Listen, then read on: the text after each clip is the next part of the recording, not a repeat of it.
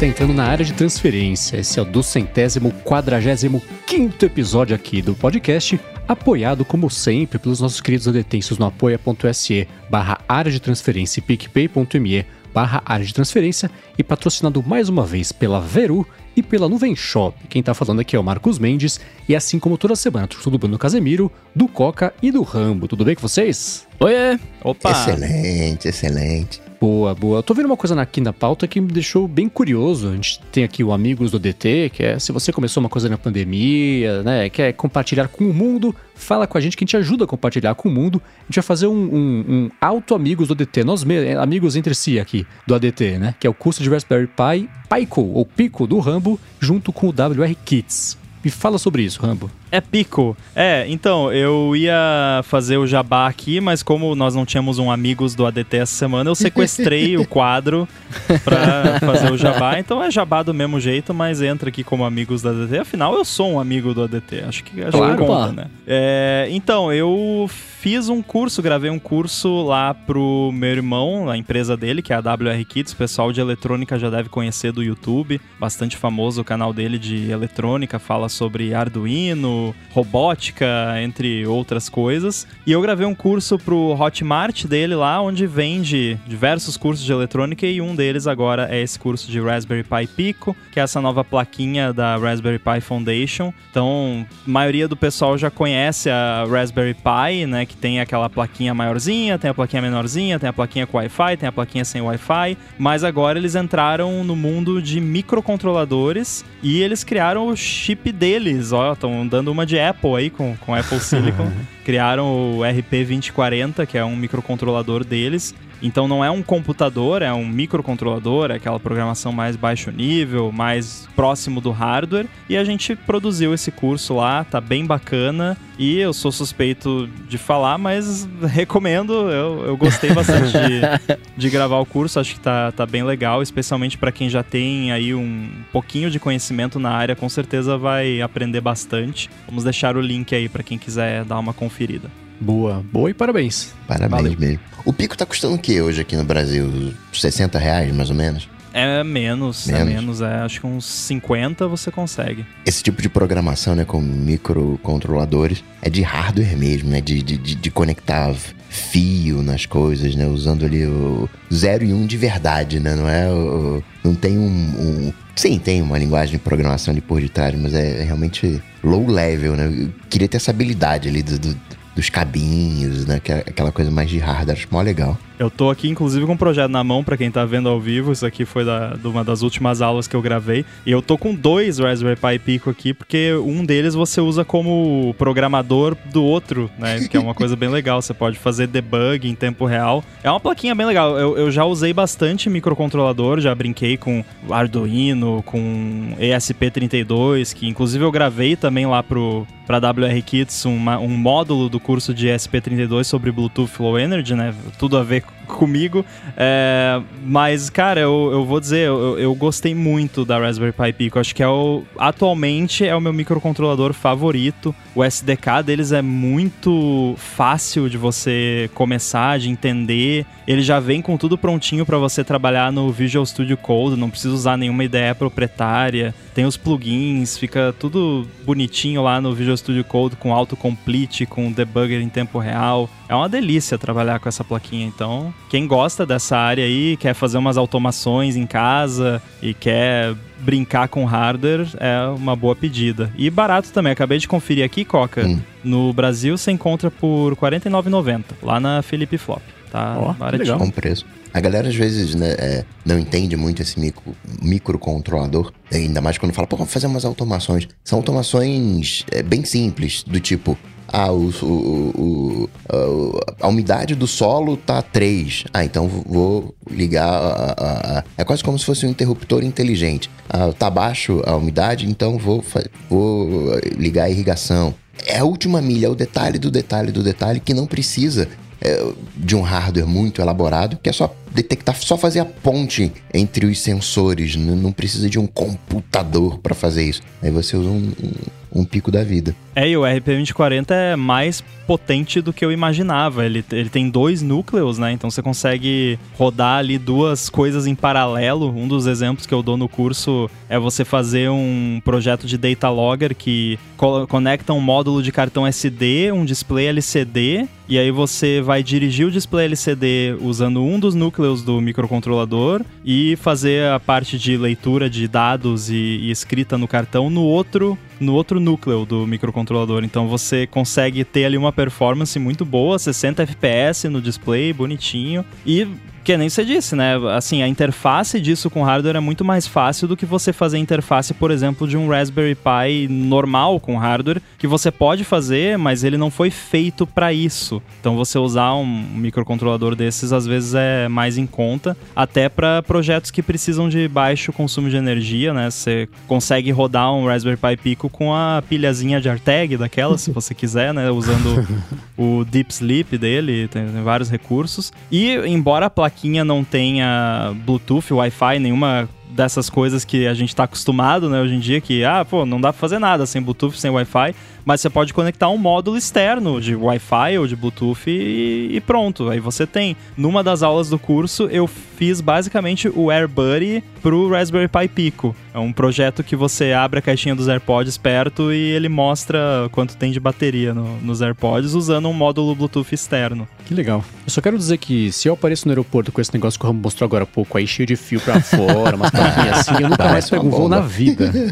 Você tinha que ver o tem um outro projeto, esse projeto final, quando eu montei ele aqui, que eu tava desenvolvendo o curso, eu montei meio que todos os projetos do curso numa protoboard só ao mesmo tempo. Então uhum. tinha tipo módulo de cartão, módulo Bluetooth, display, um monte de fio para tudo que é lado. Eu tirei uma foto, mandei pro John, falei, cara, se alguém vê isso aqui, ainda vão mandar o, o FBI aqui na Interpol me, me procurar, porque realmente parece às vezes. Cenário de hacker de filme, sabe assim? Aquele monte de peça solta que fala assim. É, exatamente.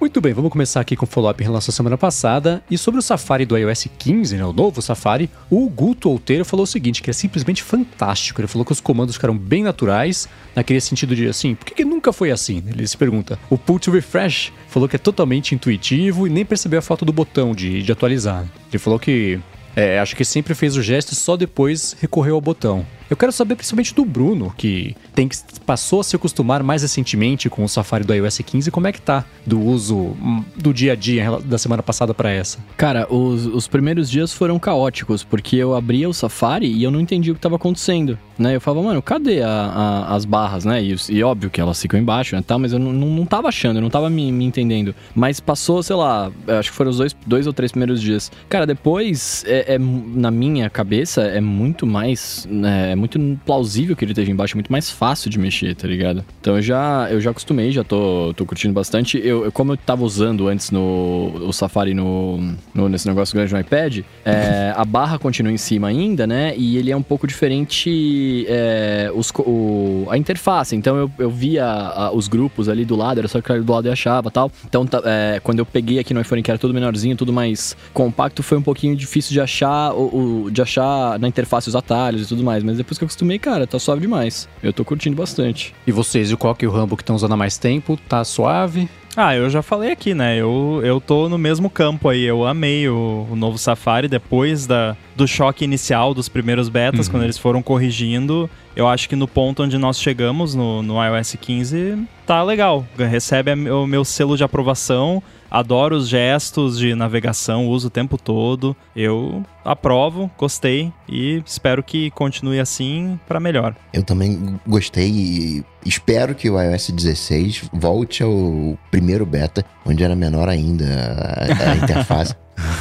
Eu quero é tela, eu não quero excesso de, de informação. Mega aprovado. Agora, Mendes, o Eliade Ferreira tá falando aqui, ó, né? Pra você não ouvir isso, então tape os ouvidos, porque ele tem no, no Safari mais de 200 abas abertas. Que isso? Eu vou falar uma coisa aqui. Eu entendo que você fechar abas é uma coisa chata. E também entendo que 200 abas você não vai achar o que você precisa nessas 200 abas. Tem busca. Tem busca, mas tem uma opção no Safari que é o seguinte: fechar abas após uma semana. Se você não catou Eu aquela aba depois de uma semana, você não vai achá-la, você não vai usar a busca ela Concordo de novo. plenamente. Fecha, né? vai manter ali, uh, sei lá, né, 40 abas, 30 abas, porque sim, é chato fechar a aba. De 200 abas abertas, eu aposto que pelo menos três são iguais. É a mesma aba, é a mesma página. Que ele esqueceu que tava aberto e abriu de novo, né? É, porque.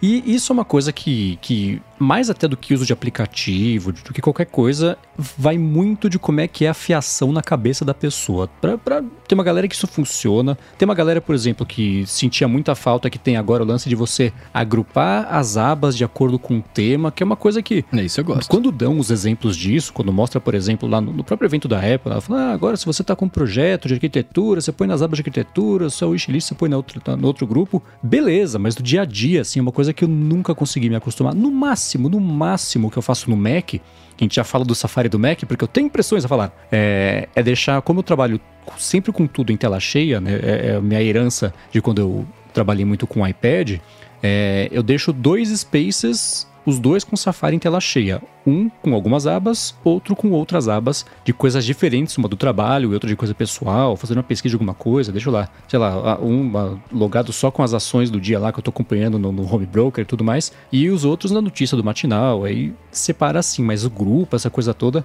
eu acho muito louca a ideia de você ter o mesmo trabalho que você teria para abrir uma aba nova, acessar lá Busca pé, ar-condicionado e cair na sua pesquisa de ar-condicionado é o mesmo trabalho de você acessar o grupo de abas, tá tudo guardado lá. Tá guardado do mesmo jeito, só que um tá guardado no Google, o outro tá guardado aberto lá e, e ocupando zero ponto nada de memória RAM, que tá suspenso e tudo mais, mas ainda assim, é, tipo, 200 abas abertas, você indexou, você tá com o Google local no seu aparelho, né? Você indexou o Google. É tipo aquele CD-ROM de antigamente, né? Veja como é a internet, que Isso, vinha é. um monte de site no, no CD-ROM. Mas é, eu, eu sigo uma filosofia similar.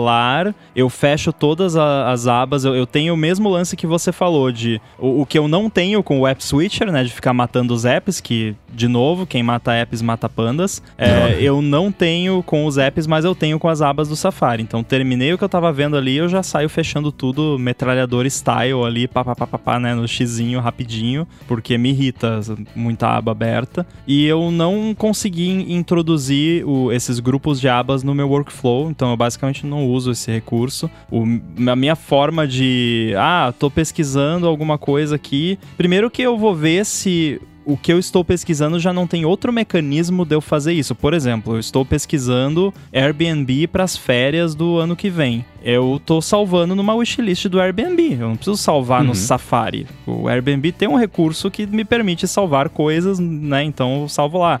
Agora, se é um outro tipo de pesquisa mais ah, generalizada, eu vou tacando tudo na lista de leitura. Eu uso a minha lista de leitura do Safari como um catálogo de coisas e aí eu sei que vai estar lá. Tipo, ah, eu, eu vi um negócio importante esses dias que eu queria lembrar e ver de novo. Vai estar na minha lista de leitura. Se eu não achar só olhando, eu escrevo na busca lá. Eu uso sim a busca da lista de leitura e procuro lá. Que foi o jeito que eu encontrei de não perder os links das coisas que eu quero ver depois. E tem funcionado pra mim. É simples. Inclusive, pra quem não sabe, no Safari do Mac é Command Shift D. E você pode pensar em D de depois, quem sabe, né? de, de leitura. então, no de D de, depois. D leitura, Command Shift D, você bota lá D e. de deixa pra depois. É, e aí você vai lá depois na, na lista de leitura em qualquer um dos seus devices e, e tá lá. Mas os grupos de abas, esse recurso novo ainda não, consegui adotar. Cara, eu, eu tô usando o grupo de recursos de abas, mas eu, eu uso pra separar o que eu tô fazendo. Então, por exemplo, é, eu tô trabalhando, eu tenho lá uma guia de abas que são sites que eu sempre abro pra trabalhar. E aí já fica salvo lá. Eu passo uma outra que é de entretenimento, eu tenho os negócios que eu assisto, então também já tá lá, de notícia, né? Tipo, eu- vou indo nessa, nessa vibe, saca? É, mas, tipo, sempre tem poucas abas, nunca tem 200, 300 abas, tá ligado? Tipo, é, é as coisas que de fato eu realmente mais uso, assim, né? Então isso eu acho, eu acho interessante, né, nesse quesito, assim, mas sei lá, também eu nunca fui um cara de deixar 40 mil abas abertas. Sempre que tinha 40 mil abas abertas, me dava um faniquito e eu falava, mano, alguma coisa está errada, porque eu não tô vendo tudo isso ao mesmo tempo, né? É, eu sempre me lembro do Syracuse lá no ATP, com, sei lá, 50 janelas abertas e cada janela com mil abas, tipo...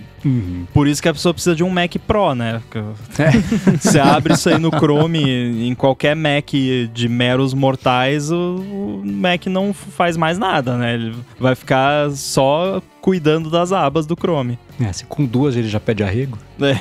Mas e no Mac? E o Safari no Mac? Eu não usei, não rodei o beta de nada do macOS e não tô com beta ainda instalado do que no macOS, eu não sou maluco de, de, de, brincar com fogo assim, mas saiu a atualização só do Safari para essa versão nova, que também foi bem divisiva em opiniões. E eu já falo a minha, mas eu quero saber de vocês se vocês instalaram, estão rodando, o que, que vocês acharam.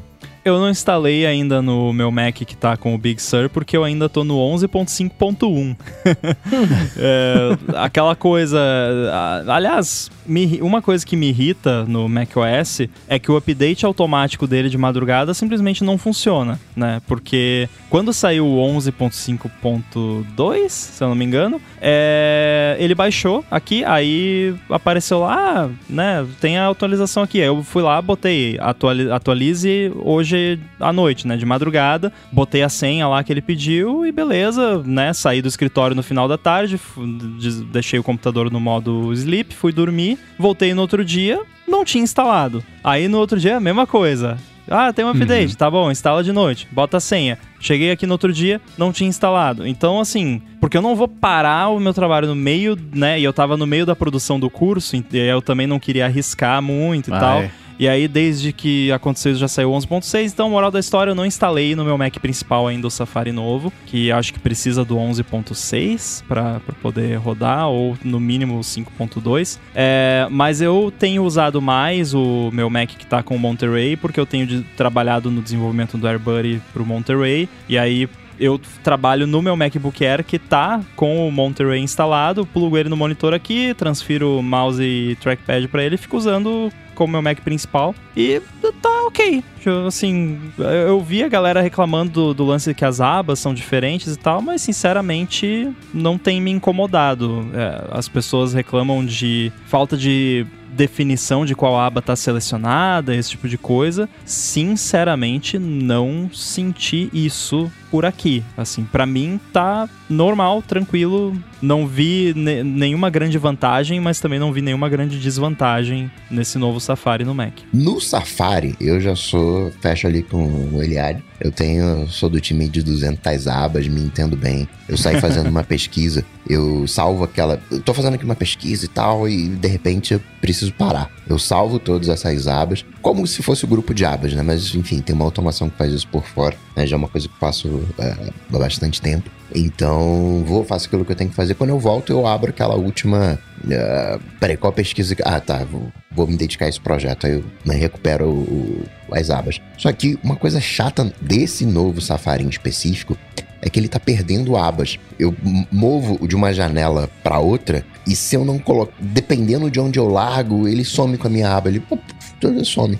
E outra também, na própria linha de abas, você tem, sei lá, 10 abas. Se você mexe muito, ele às vezes deixa um buraco, como se ele tivesse fechado aquela aba. Só que ainda tá ali. Você precisa mover as abas para que ela volte e apareça. Então tá meio bugado ainda esse processo. Eu, como uso muito a aba ali, movo para cá, movo, senti, então tô um pouquinho chateado por causa disso mas a funcionalidade eu curti. No, para ser do contra, enquanto no Safari do iOS eu quero mais tela possível e eu queria que eu, aquelas duas linhas virassem uma, no Safari eu deixei duas linhas, uma para endereço e, e, as extensões e outra para as abas, porque se eu fecho tudo numa única linha, eu não consigo identificar. Fica só o ícone ali, né?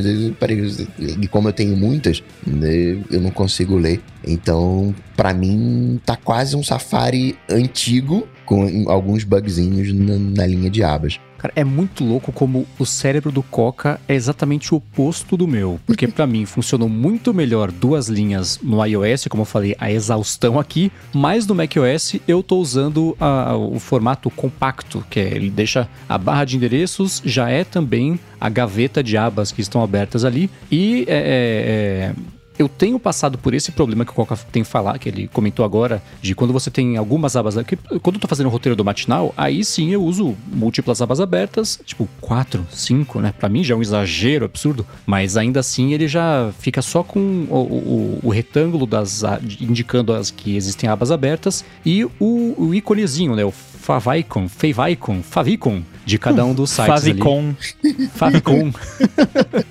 Conferência de hits favoritos.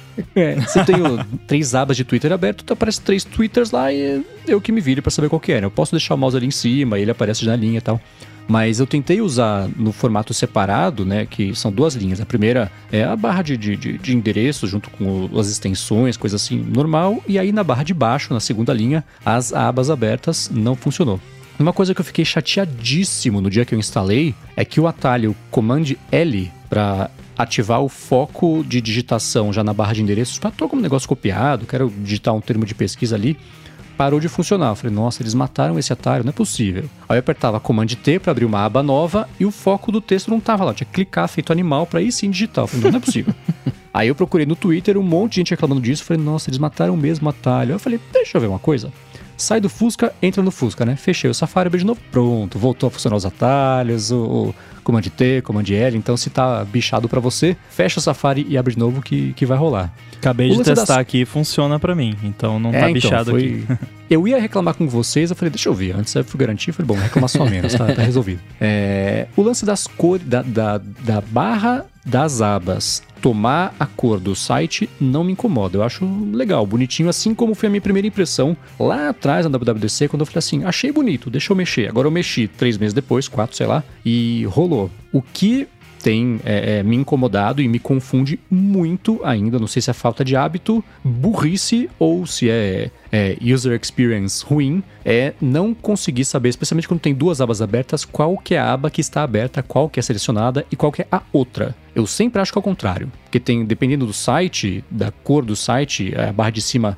ou ela é clara ou ela é escura, as abas abertas, né, quando ele quer sinalizar que a aba está aberta, ele inverte a cor. Então, às vezes, a aba ativa é a escura. Às vezes a aba hum. ativa é a clara, então não tem consistência. Isso tem me confundido demais entre a navegação de abas abertas ali. Mas sou só eu ou também tô rodando com vocês? Não, para mim é, é, de boa, é porque a aba que você tem selecionada, e de novo, a minha experiência é de usar ele no Monterey. Eu não sei se talvez, né, a versão que lançou pro Big Sur talvez tenha algumas diferenças. Mas para mim aqui, a aba do site que está selecionada, ela tem no lado esquerdo um quadradinho com um X e ela geralmente é maior do que as outras abas. Isso para mim é suficiente para o meu cérebro entender que aquilo está selecionado. É, tô olhando aqui pro, pro Mac que tá rodando e para mim parece claro. Não sei se talvez você tem muitas abas isso possa ser um problema, só que você já falou, né, que você não usa muitas abas. Aliás, uhum. temos mais uma escala, né, descoberta aqui nesse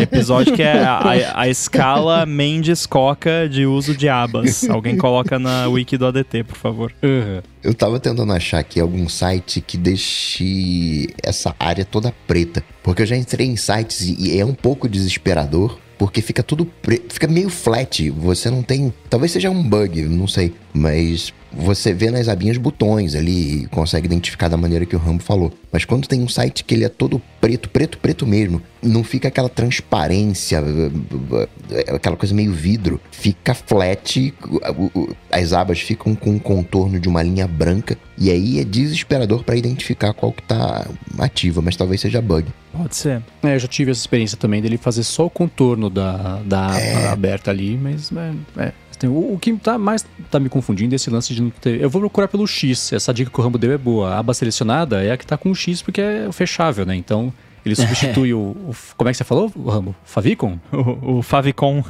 Favicon pela aba. E o que acontece comigo também é o seguinte, né? Quando eu tô com muitas abas abertas, que é fazendo o roteiro do matinal, eu tô sempre com o Safari é, em tela cheia, dividido com o Ulisses também em tela cheia. Então eu tô com multitarefa, multi, multitela ali, sei lá, ou tela dividida ali das duas coisas. E aí, mesmo falando pra ele, ó, esconde os favicons e me mostra o endereço. Na terceira aba ele fala, não, vou mostrar os favicons e vire-se. Então tem isso também porque a tela tá dividida, né? Ele acaba virando como se fosse um, um, um iPad no modo retrato ali, do lado do outro, com, com as duas coisas em tela cheia. Então tem isso também. Mas no de geral, o Safari, tudo que o pessoal tá odiando no Safari do, do macOS, eu tô achando ah, ok, simpático. Promissor, não é, não tá 100% encaixado na, na cuca ainda, mas a experiência tá, pelo menos para mim, tem funcionado legal. É, eu também tenho a mesma impressão. Eu fiquei com a impressão de que a galera que reclamou do Safari foram aqueles early adopters, mas o usuário em geral curtiu o Safari. É, a velha discussão da minoria vocal e a maioria silenciosa, né? Não dá pra saber, né? Pra mostragem, o pessoal se, se manifesta pra reclamar, né? Eu não vi, assim, é, nenhuma reclamação massiva ou nem mesmo comentários do- dos usuários comuns, assim, pessoas do dia a dia falando: Nossa, eu atualizei aqui e destruí o meu Safari. Até pessoas próximas a mim, que já atualizaram, falaram: Ah, tá diferente, né? Mas ninguém, assim, falou: Nossa, não consigo mais usar o Safari, tá horrível. É por isso que eu sugeri, né? Todo mundo tenta usar com a barra embaixo no iOS e tal, né? Pra até você se acostumar e tal. Que eu já vi gente, né? ca- Aquela galera, né? Na corrida pelos retweets e tudo mais. No primeiro dia, ó, você que atualizou para iOS 15, vai nas, nos ajustes do Safari e muda essa opção aqui, ó, pra ficar com as abas assim. assim. Pô, quem é você pra dizer como que a pessoa é pra usar o Safari dela? Deixa a pessoa tentar, né? Pô, não dá nem a chance da pessoa experimentar, já sai, né, prescrevendo, uma prescrição de, de ajuste. Toma aqui o- uma aba de 6 em 6 horas, né, em, em jejum.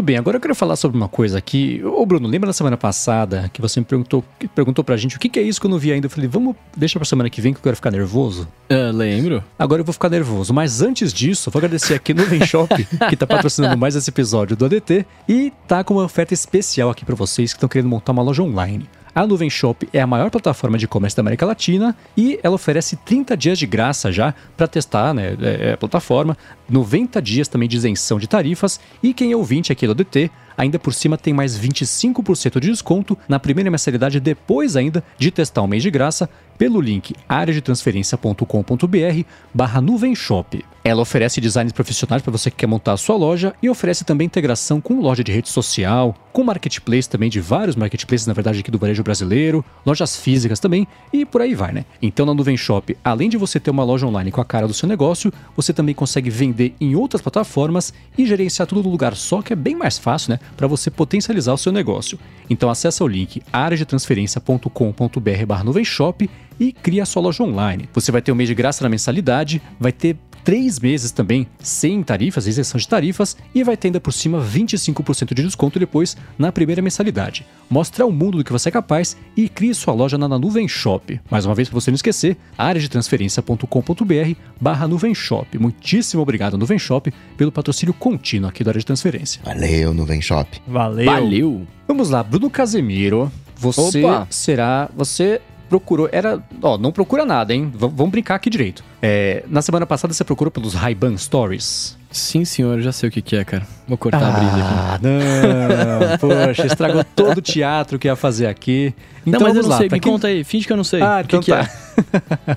então, pra quem não sabe o que que são os Ray-Ban Stories, é o seguinte: o Facebook, o Facebook, anunciou recentemente uma parceria que ele fez com a Ray-Ban para lançar esses óculos que são óculos da Ray-Ban com o design da Ray-Ban, logotipo da Ray-Ban, com duas câmeras. Muito bonitos, dicas de passagem. Sim, os óculos são dois ou três modelos clássicos da, da própria Ray-Ban. né? E tem lá duas câmeras, uma que filma, outra que grava, tem microfone também, é, tem um indicadorzinho minúsculo, um LEDzinho branco que mal dá pra ver, que indica quando tá gravando ali alguma coisa. E o, o, o, o que me irritou sobre isso, a gente pode falar um pouco mais sobre isso, é que a impressão que eu tive é que o Facebook usou a Ray-Ban e eu não consigo acreditar como é que a Ray-Ban topou fazer uma coisa dessa, porque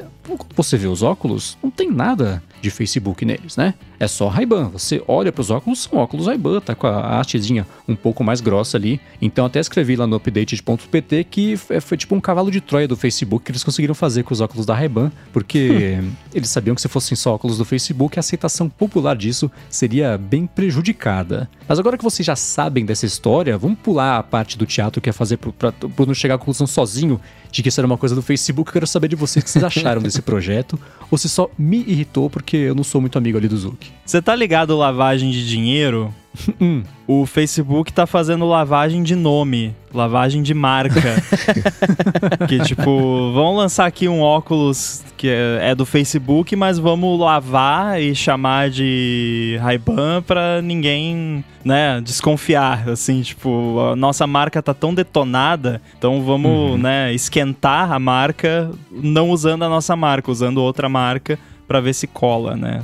Pra mim não cola, também fiquei irritado.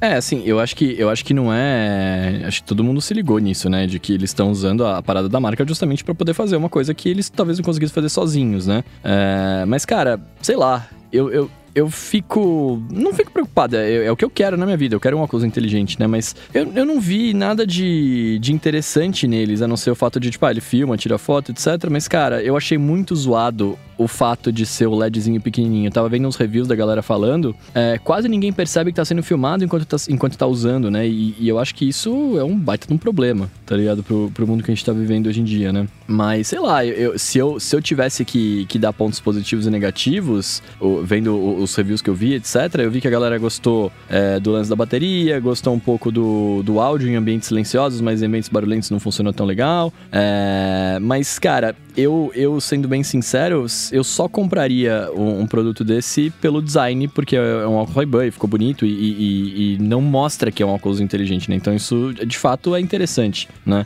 Agora, sei lá, eu fico um pouco preocupado do fato dos caras terem usado lá e, e a Ray-Ban falar, não, beleza, vamos fazer isso aí, porque os caras vão comprar nosso óculos aí e tá tudo bem, né? Não tá tudo bem. Eu gosto... O Ray-Ban é aquela coisa meio Instagram. É, eu não gosto do Zuki, do Facebook, mas curto o Ray-Ban. Até porque se eu tivesse uma empresa de óculos, eu chamaria de Ray-Ban. Eu acho sensacional esse nome. Porque a galera não se toca, mas era né, origem lá dos aviadores, aquela coisa toda. E o diferencial dele era que não deixava passar a luz ultravioleta, aquela, né, aquela coisa toda. E, é, e é Ray-Ban exatamente por, por, isso, né? Ele bane os raios. Eu acho sensacional, assim, aquela coisa óbvia, assim, que tá na cara da gente, mas a gente não para pra... Então, pô, eu sou mega fã do, do de Ray-Ban. Mas acho também que vai a indústria de relógios, vamos combinar aqui, ficou obsoleta. Né? Hoje você anda em, é, nos sites ali de, de, daquele comércio mais popular e você vê clones de Apple Watch. Né? O relógio da moda hoje é, é, o Apple Watch da vida. A galera não tá mais. É, mudou o referencial. E eu fico pensando no seguinte: se a galera de óculos não colocar o pezinho nesse mercado, eles vão ficar para trás, eles vão virar a indústria é, do passado, eles vão virar uma indústria de relógio. Então eu entendo a Ray-Ban querendo fazer parcerias com a galera de tecnologia, só que a Apple tem a solução dela, a Apple não né, vai fazer do jeito dela, não tem parceria. Né? O Google igual tentou ali, tá meio perdido, mas mostrou que sabe fazer, também não vai querer fazer parceria. Por outro lado, tem o Facebook que não conseguiu emplacar nenhum hardware. Peraí. Né? Então, acho que é um, estrategicamente falando, acho que faz muito sentido a junção dos dois. É, faz completo, mercadologicamente faz completo sentido, né? Você olha pro o Facebook sem opção por conta da percepção pública e a Ray-Ban justamente com esse medo de acabar virando... Você olha os fabricantes de relógio, eh, os tradicionais, tentaram reagir ao mercado com relógios inteligentes, fez traço, ninguém, né? Você pega a própria Swatch, você pega a Fossil, né? Que também tem a sua solução ali, mas ainda assim. A Fossil, inclusive, foi comprada pelo Google. 40 milhões, nem, né? Não, é, é, é, nem foi tanta grana, se você pensar. Então você. Na verdade, foi. O, a Fossil comprou a Misfit, que é uma mistureba, mas assim, é, você vê tecnologia comprando empresa tradicional de, de um mercado que acabou sendo esquecido pelo tempo porque ficou parado, né? Não se mexeu e não acompanhou as mudanças tecnológicas. Então, é, é para Ray-Ban faz completo sentido. E se você é uma empresa de tecnologia que quer lançar óculos inteligentes, qual que é a principal marca que você gostaria de ter? Quem que é o, o alvo máximo? É a Ray-Ban, né? É, é Chili Beans, pra, ser popular, talvez você queira uma coisa dessa, mas Chili Beans internacional? Acho que é, nem sei. É nacional? É. Ah, tá, mas supor, vamos fingir que ela seria internacional. Ainda assim, é, é pra, mas Ray-Ban é o, o, o topo ali, que você consegue até por referência, e isso de, de, de serem óculos. Você olha óculos, você vê Ray-Ban, você vê o óculos clássico, com desenho clássico, você nunca vai imaginar. Agora dá para desconfiar que talvez sejam óculos inteligentes, mas você não vai imaginar. Então é, é um cavalo de Troia que funciona em, em diversos níveis que, que o Facebook fez. Esses óculos não me parecem que vão tomar o mundo de assalto, assim como nem todos os outros lançados até hoje também não fizeram. É, eu adoro os spectacles do Snapchat, que deixam muito óbvio quando está sendo gravado, que acho que é o principal para um produto assim. O Google Glass, que as pessoas apanhavam na rua por estarem utilizando os óculos ele, bom, a pessoa já sabia, né? Era bem óbvio quando você via o Google Glass, era tão fácil de identificar que levou a cadeira na cabeça da pessoa e porque ela entrou no restaurante com os óculos. Então, também já era fácil de identificar. Teve até um, um adjetivo, né? Glass holes, que o pessoal Isso, inventou. Exatamente. Então, é, é, o que me irritou sobre isso, me irritou. Eu fiquei mais decepcionado, na verdade, com a Ray-Ban de ter topado fazer uma coisa dessa. Com aquele. Eu vou deixar aqui na descrição do episódio um vídeo, mais uma vez, da Joanna Stern, a gente fala sobre ela bastante aqui, que ela faz vídeos bacanas, e ela usou por alguns dias os óculos na rua e saiu gravando as pessoas, depois falava, escuta, você percebeu que eu te gravei? A pessoa fala, não, você tá, consegue ver que eu tô te gravando agora? Não, é essa luzinha aqui. Que luzinha? Nossa, essa luzinha aqui? É, então, é uma luzinha branca, um LED branco. Se fosse um LED vermelho piscando, aí sim, é o símbolo internacional para gravando, mas, mas ainda assim é, é foi mais decepcionante da Reban ter topado fazer uma coisa dessa por talvez talvez ter se visto sem opções, somado ao fato de que deve ter levado alguns caminhões de dinheiro, né? Aqueles que, que levantam o caminhão, de, a parte de, de, trás assim, cai tudo, tipo caminhão de lixo, despejando lixo, porque não dá para imaginar qual outra alternativa que, que levou a esse negócio ser feito, a Ray-Ban sabendo onde estava se, se metendo, né? Porque também não sou inocente de achar que, que ia passar batido e ninguém ia perceber. Acrescenta nessa história que a gente anda na rua, não é que a gente anda de cabeça baixa, não é isso, mas a gente não anda na rua olhando nos olhos das pessoas. Uma coisa é você sentar com alguém uhum. frente a frente, aí você olha no olho da pessoa, você tá conversando com ela. E aí, nesse caso, talvez você percebesse que tá sendo gravado. Mas na rua, você não fica encarando as pessoas. Vai tomar um tapa ficar encarando as pessoas. O, o, o, né, você não sabe que tá sendo gravado. A solução que eu vejo como ideal para a Ray-Ban seria ela desenvolver um, um smart glass por si só, não com integração com a gente acaba hoje olhando muito o smartphone como centro da nossa vida. Né? Se a, a Ray-Ban tivesse coragem, ela poderia fazer com que o centro da nossa vida fossem os óculos. Ela transformava o, o, o óculos entre aspas, num smartphone, porque ninguém vai abrir a plataforma para Ray-Ban. Ninguém vai dizer, ah, não, não, não, Você vai ser o meu monitor externo, vai ter uma. Vou colocar aqui um AirPlay no, no, no Ray-Ban que eu. Não, não, não vai acontecer. Mas, por outro lado, talvez a Ray-Ban não tenha esse pezinho na tecnologia e. Né, tendência a ficar ultrapassada assim. É, eu, eu não me preocupo tanto com essa questão espiã, né, que muita gente comenta, que vocês mencionaram também, porque eu parto do princípio que se alguém quiser espionar as pessoas, ou, ou não espionar necessariamente, mas se, se alguém quiser gravar de forma sorrateira as pessoas em público, existem já formas até mais ocultas do que um óculos com câmera. É, existem óculos com câmera que foram feitos especificamente para isso, que não tem luz nenhuma, e, e pronto. É, você usa, tem todo tipo de câmera, com todo tipo de formato. O que tá na moda agora é um carregador de celular que você pluga na tomada e na verdade é uma câmera, mas ele parece um carregador Nossa. de celular. Eu vi bastante gente falando disso e usando para fazer pegadinha e coisa, mas é óbvio que dá para usar para coisas um pouco menos interessantes, menos bacanas. Agora, a questão da, dessas coisas, que, que foi uma questão que eu vi levantada e que também me preocupa no lance do robô da Amazon, por exemplo, que é a notícia do dia de hoje que estamos gravando, é a quantidade de dados que podem ser chupados para alimentar o Big Data dessas empresas que já têm Big Data demais. Uhum. É, essa é a parte que me deixa mais ansioso e preocupado. Não é tanto a questão da pessoa individualmente estar gravando ou não. E a gente não tem exatamente uma resposta para isso, uma solução, uma definição de se isso vai acontecer, o quanto que isso vai acontecer. A galera adora falar aquele lance, ah, o Facebook tá sempre ouvindo o seu microfone, né? Que a gente sabe que não é verdade, mas é...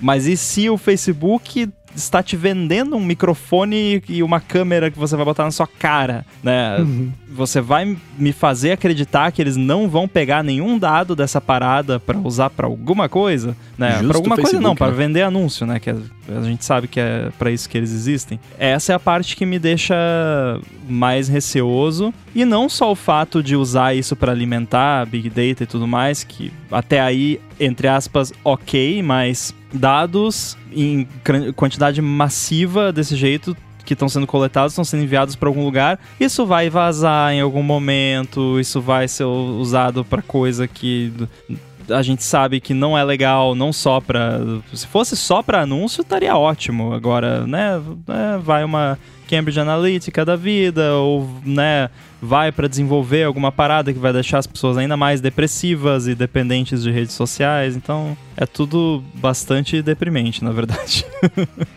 É, eu acho que o, problema, o principal problema é que é o Face. é, assim, imagine outras empresas fazendo uma parceria com a Ray-Ban. Imagine o Snapchat faz parceria com a Ray-Ban agora para lançar os óculos. Beleza, o Facebook ele perdeu o que eles chamam de, de benefício da dúvida. O Facebook não é mais inocente até que se prove o contrário, porque eles, eles já, eles já provaram que eles não são inocentes, né?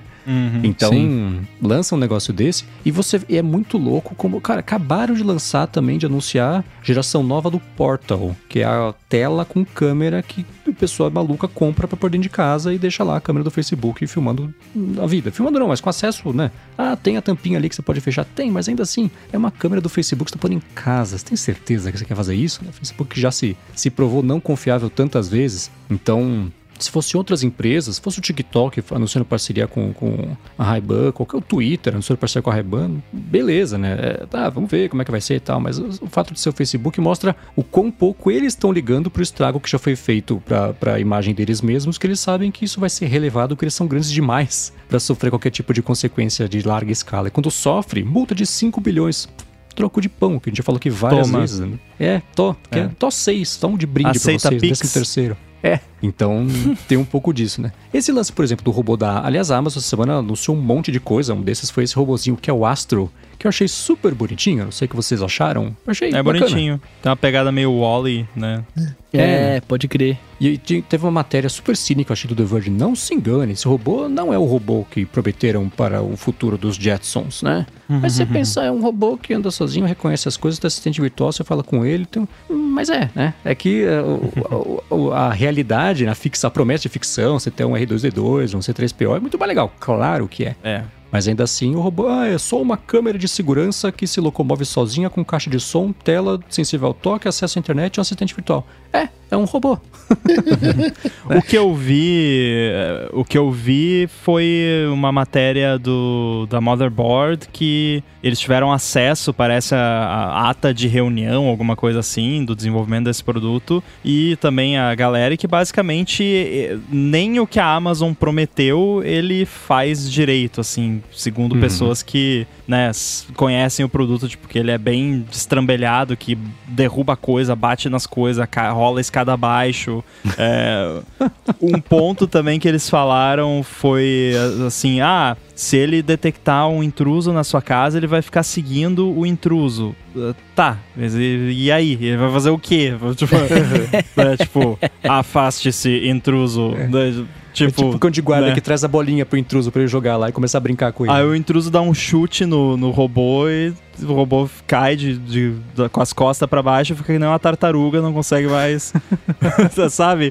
Então, assim, eu acho meio besta, assim. é- É mó bonitinho, concordo. É, concordo também que você falar que o produto não é o que é com base na sua projeção de que deveria ser o futuro dos Jetsons também é ridículo, porque não é a Uhum. proposta. Mas eu acho é, é meio inútil, assim, se fosse uma paradinha pra você ter como se fosse um pet, talvez seria, e que fizesse uma ou outra coisinha útil, seria mais interessante do que essa proposta grandiosa de segurança. Fora que eu jamais colocaria nenhuma coisa da Amazon com relação à segurança na minha casa, porque eles têm a história lá de vender acesso às câmeras para law enforcement lá nos Estados Unidos sem o consentimento do- dos usuários. Teve vários, né, vários problemas de segurança também, de galera invadindo ring e, e- e assustando as pessoas em casa, porque Uhum. Conseguia falar pela campainha, pela câmera, enfim. Eu não teria um negócio desses, mas que é bonitinho, é. É, a teoria é legal, né? É. É, eu acho que isso é um passo perto dessa promessa mesmo de Jetsons e, e tudo bem que né, é a Amazon, aquela- pelo menos é o Facebook, né? Eu vi o pessoal descrevendo isso, é, é como se fosse um, é um, é um- é a criança do Rumba com um, um Amazon Echo Show. É, pode ser, né? É uma tela sobre rodas, mas é, eu É. gostei, eu achei simpático. É que porque o Facebook já lançou o robô deles, né? Se chama Mark. tá no comando da empresa, inclusive. Agora, pulando de uma polêmica para outra aqui, mais uma que pintou, na verdade, na semana passada, que a gente acabou não, não comentando porque ficou bem em cima da hora, é uma espécie. É uma- a Europa chegando à conclusão, depois de 15 anos discutindo, que eles querem padronizar de verdade agora a entrada de carregamento de telefones para ser todo mundo usar USB-C. Mas antes disso, eu quero falar aqui sobre a Veru, que está patrocinando aqui também o episódio de hoje do ADT. Eles estão com uma oferta especial aqui, né? Pra quem, quem já acompanha o DT sabe, mas quem tá chegando agora, oferta especial para você que tá pensando em assinar cafés especiais, que eu explico daqui a pouquinho. A Verô é o seguinte, né? É, ela procura pequenos produtores de cafés especiais aqui pelo Brasil e todo mês manda um lote para os assinantes, né? Você assina, você escolhe a quantidade que você quer receber em casa, como você quer receber, se você quer receber em pó, se quer receber o grão torrado, né, a cápsula para colocar na maquininha também. Você tem total controle sobre a sua assinatura. É, você pode escolher também para quando que eles vão te enviar, que é uma coisa bacana. Eu prefiro receber sempre o mais perto possível do começo do mês, porque eles torram o café no finalzinho do mês e começam a entregar no começo do mês. Então, o café recém-torrado é muito bom para você receber. Se você for assinar para receber o grão, assine dessa forma. E o legal também é que todo mês eles mandam junto do café uma surpresinha ali na caixa que tem a ver, né, para harmonizar legal com o café do mês. Então, já teve goiabada. É, nesse último mês que passou, né, agora em setembro, era um, um biscoitinho de polvilho com parmesão. Teve também chocolate, né? Vários chocolates, um mais amargo, outro mais a leite. É, e aí você tomava o café com diferentes chocolates, o gosto do café mudava, que é sempre uma coisa muito bacana para começar a conhecer melhor o café. E o legal também é que os cafés vêm sempre com a explicação sobre quem que é o produtor, qual que é a região, a pontuação do café, a altitude, a variedade, as características dele e tudo mais, né? E a promoção exclusiva aqui para os ouvintes do DT é o seguinte: se você acessar o endereço veru, que é V-E-R-O-O, então veru.café barra ADT, você ganha 15 reais de desconto no seu primeiro pedido, na sua primeira mensalidade.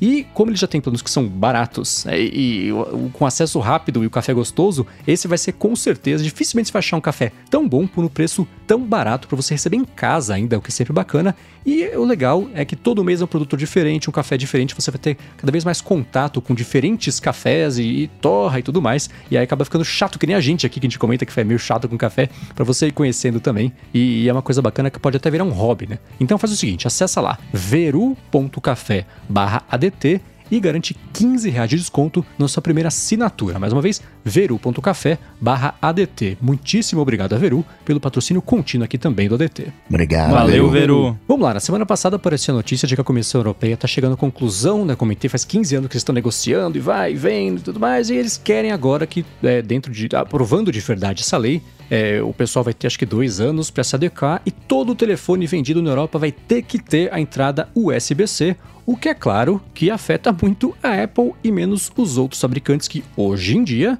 usam também o USB-C no telefone, então aí já tá todo mundo meio de acordo, exceto, claro, a Apple que segue com Lightning. É, eu também, né, é, é, esse, não fui eu que escolhi esse tema específico, mas também escrevi sobre isso na semana passada lá no updated.pt, por isso quem já leu sabe o que, que eu pensei a respeito, mas eu não sei o que vocês pensam a respeito, Coca, Rambi e Bruno. O que vocês acham dessa história? Eu queria saber a opinião do, dos colegas aqui de, de, mesa, porque, cara, eu, eu, acho eu acho a longo prazo maravilhoso uma padronização de, de coisas para todo mundo, né? Mas, ao mesmo tempo, eu, eu não sei, eu fico um pouco incomodado, tá ligado? Aí eu queria, eu queria saber o que, que vocês acham, na verdade, porque eu, eu tenho só um, um certo incômodo de tipo assim, olha, tudo bem, né? Tem que padronizar, acho que é, a longo prazo é bom, porque né, vai ajudar os acessórios, aquela coisa toda. Mas também, sei lá, velho, não sei se, se essa discussão agora é necessária, tá ligado? É, o que a Europa prometeu, só para complementar aqui a explicação para dar o contexto, eles falaram o seguinte: essa é uma boa ideia, por quê? Porque você vai ter mais comodidade para os clientes, porque você vai trocar de telefone, não vai ter que comprar cabo novo, carregador novo, tudo funciona. Isso também, por tabela, melhora o meio ambiente, né? Aquela desculpa padrão e aquela, aquela ah, quem é você para discordar do meio ambiente? Então, o meio ambiente, o meio ambiente, poxa, não vai ter tanto lixo eletrônico, tanto descarte, precisam parar de comprar coisa para eh, jogar coisa fora para comprar um cabo novo. Então, isso é tudo bom para todo mundo. Mas eu acho que não é bem assim, né? O que vocês acham? Então, é mais, mais ou menos, né? Porque, por exemplo, hoje eu não, eu não, eu não preciso comprar cabo novo. Eu tenho um monte de cabo de Lightning aqui porque eu tenho iPhone faz bastante tempo. Se, eu, se, se padronizar isso, talvez eu precise comprar um monte de coisas novas. Que foi o que aconteceu aqui no, no Brasil quando eles trocaram as tomadas, né? O padrão de tomada lá. É, não tinha. Do nada a, trocou a tomada e se é um lugar com tomada nova você não tinha, né? Você tinha que comprar um adaptador para encaixar na tomada, tipo. E a gente sabe, né, que vai. Isso vai, vai acabar acontecendo. Se do nada padroniza para sempre tudo USB-C, num primeiro momento vai acontecer igual aconteceu com o lance do fone de ouvido, né? Você vai ter que comprar um adaptador para fone de ouvido Lightning, né? No caso, um adaptador para carregar o seu Lightning no, no, no USB-C, sei lá. Então por isso que eu falo, a longo prazo é da hora até, porque, né, vai chegar uma hora que todo mundo já vai ter tudo e vai ficar tudo bem. Mas até lá não é tão legal assim, né? Essa decisão da Europa me lembra o, o Procon de São Paulo. Pix, vamos limitar o Pix. Ó, chegou de noite, tá tendo muito golpe, né, muito sequestro, não, vamos, limita aí, só 50 reais de Pix. Eu entendo que a função do PROCON é essa. A função do PROCON é, é não é resolver. A função do PROCON é, olha, os meus consumidores, que é quem eu defendo, estão sofrendo isso, isso, isso, e os bancos não estão arcando com a consequência, então vamos limitar o, o, o PIX. Né? A função deles é demonstrar o problema. Né? Talvez não prover a solução ou citar uma solução e, ela não seja perfeita. Fico, a Europa já tentou emplacar esse, o, o, padrão SBA. Eu fico imaginando, né? O, o, o Bruno fala, pô, no longo prazo. No longo prazo a gente não vai, a gente vai usar o USB-C o que a vida inteira, não, vai vir um outro protocolo Exatamente. Aí. Exato, não é, exato, exato. Então, ó, eu vou colocar aqui o argumento da Apple, que acho que aí o, o Bruno vai conseguir entender o incômodo dele melhor ainda. O argumento da Apple é o seguinte, que parece que já existem, né, conversas sobre uma padronização lá na União Europeia há muito tempo. O argumento da Apple foi o seguinte, o que que, o que, que teria acontecido se isso tivesse passado em 2009, quando os iPhones usavam o conector de iPod. Imagina, e aí padroniza o conector de iPod. Então, já que tá tudo usando o conector de iPod, até a GoPro usa o conector de iPod, né? Usa, usava também. Vamos padronizar. Conector de iPod, 30 pinos para tudo agora. Sabe, é, para mim isso é é uma intervenção tão que faz tanto sentido quanto o tabelamento de preço. Assim, é, é o tipo de coisa que pode dar muito errado. Mas puro, eu entendo esse ponto.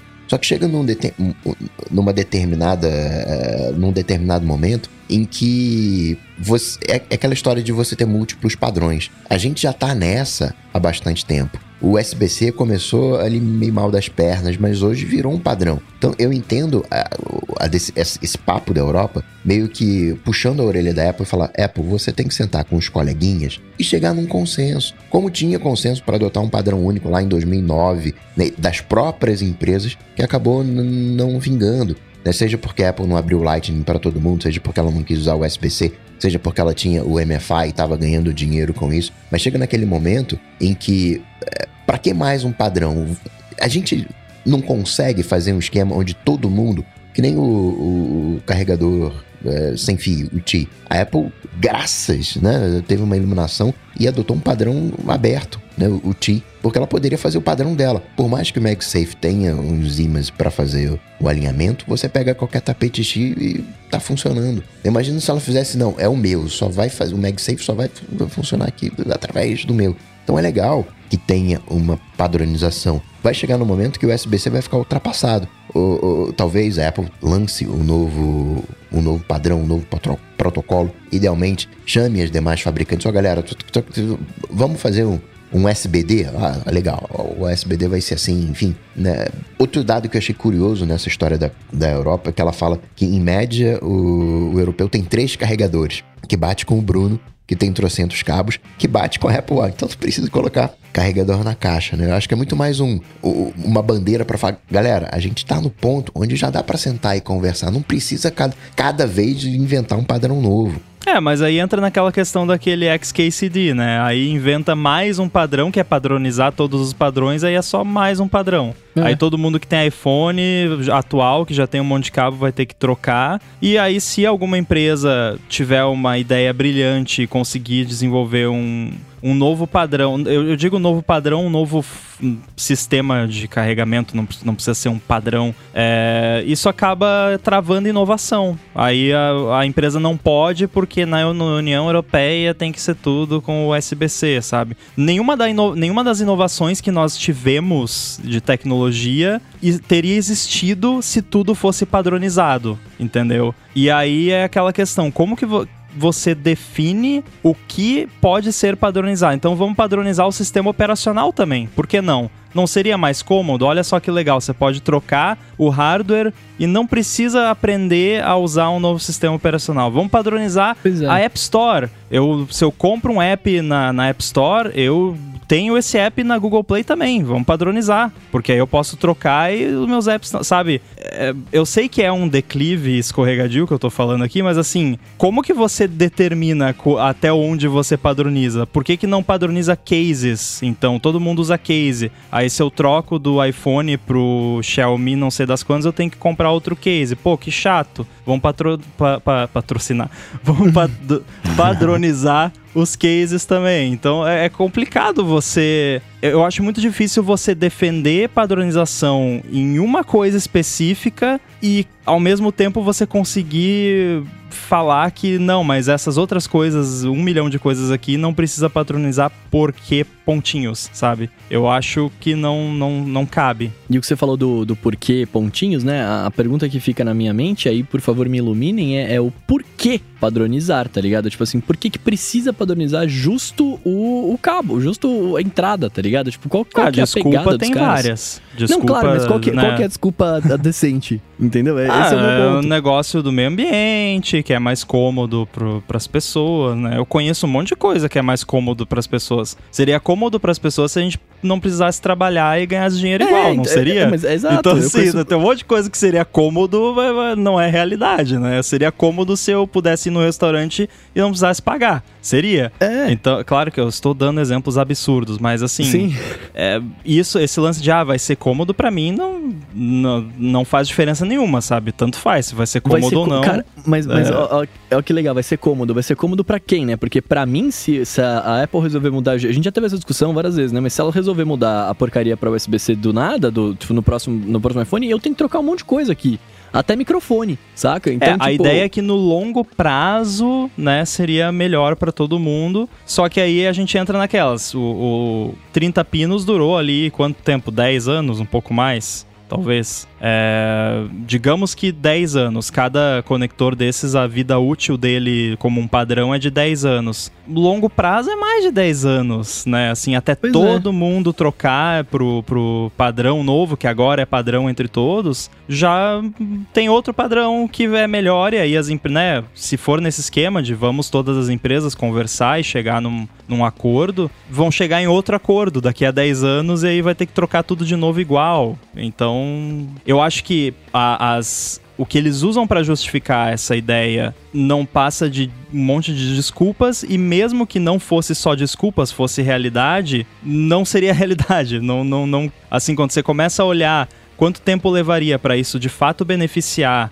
tanto o meio ambiente, que eles dizem, quanto o público no geral, e compara com a realidade da tecnologia, a conta não bate. Então, mesmo considerando que os pontos estejam corretos, o resultado não seria o, o que está proposto. Olhando para o futuro, não tem por que travar a inovação, mega concordo. Só que olhando para o universo hoje, eu tenho USB-C no computador, no Mac, eu tenho USB-C no iPad, só não tenho no iPhone. Eu hoje eu não consigo ter um eu tenho que ter adaptadores, eu tenho que ter vários cabos, eu não tenho uma coisa universal. Eu não tô falando de futuro, tô falando de hoje. Do, do, do ponto de vista do usuário, do consumidor, isso é chato pra caramba. Eu tenho diversos cabos porque tenho diversos conectores, porque preciso fazer as conexões. Sim, quando mudar, meu microfone Lightning não vai encaixar no USB-C, mas no meu dispositivo que tem USB-C, eu vou poder usar esse microfone e vou poder usar em, em tudo. Então, mais do que o, Ó, Coca, eu vou, eu vou fazer um- uma promessa aqui. Se esse negócio passar,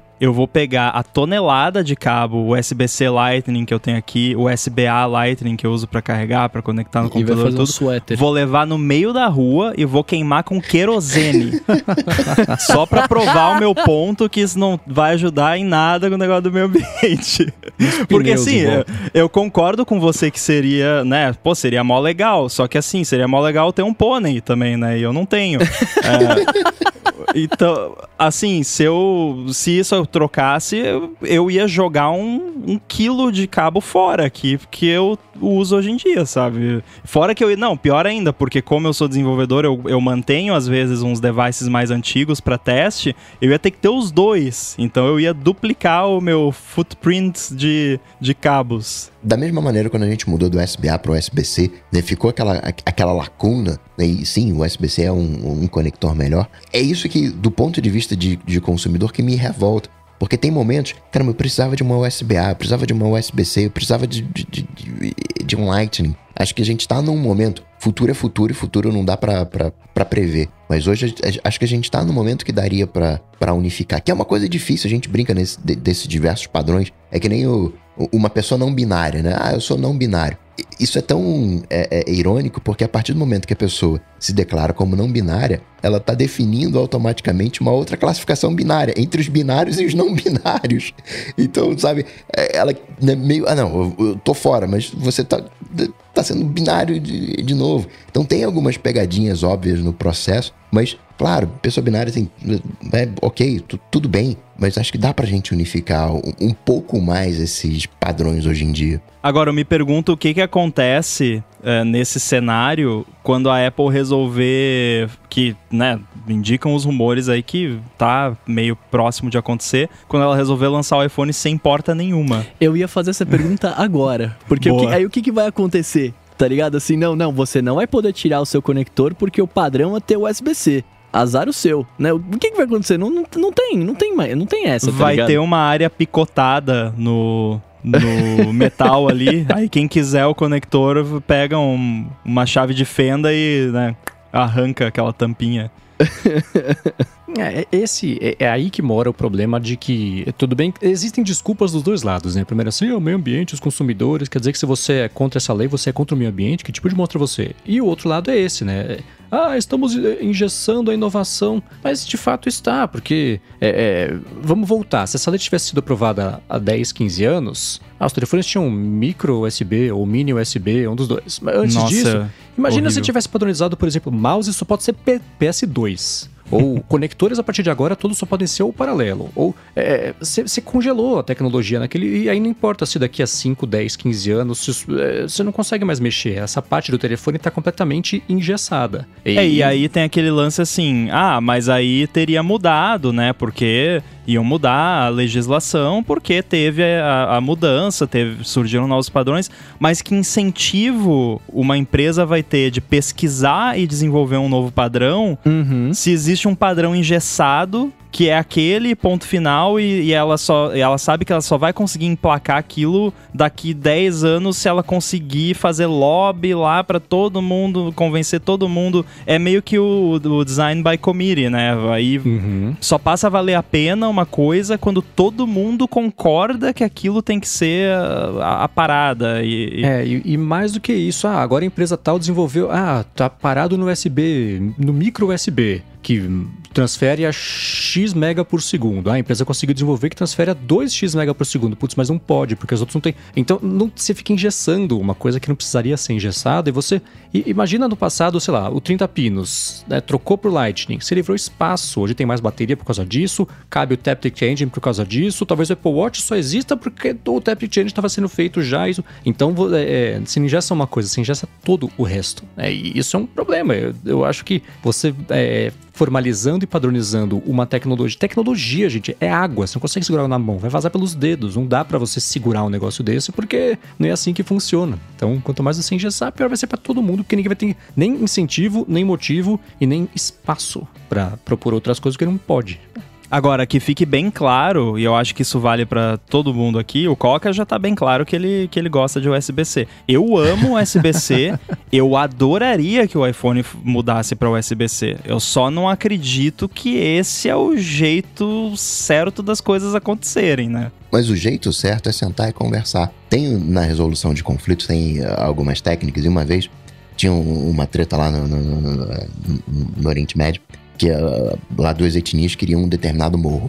E não, esse, esse morro é meu aqui, é sagrado para mim. Não, não, não vou abrir mão desse morro. E a galera, para chegar no consenso, perguntou: por que, que você quer esse morro? Ah, eu quero esse morro daqui porque é, é sagrado para minha religião. Aí perguntou pro outro: e por quê? Por que, que você quer esse morro? Ah, porque se eu entregar esse morro pro, pros caras lá, eles vão colocar os armamentos e vão me pegar aqui embaixo. Então, vocês topam fazer o seguinte: ó, o morro é teu, porque é sagrado para você, mas você se, com se compromete a não colocar nenhum armamento nesse morro. E chegaram num acordo. Trava a inovação? Sim, trava a inovação. Mas o, o que, que os envolvidos podem fazer? Galera, ó, quando pintar uma nova. É, quando eu desenvolver alguma coisa, aí eu vou adotar um novo padrão, mas hoje eu vou batalhar. Né? Algo mais ou menos assim, ah, sei lá, 2022 eu coloco o, o USB-C.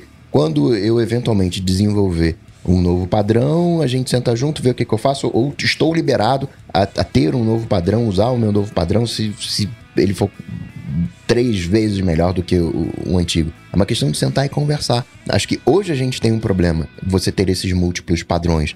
HomeKit é um exemplo disso. Os caras chegaram agora, não tem lá casa conectada, o whatever da vida. Você comprava um negócio, não funcionava, no, era HomeKit, não funcionava. Nos outros era eh, caro.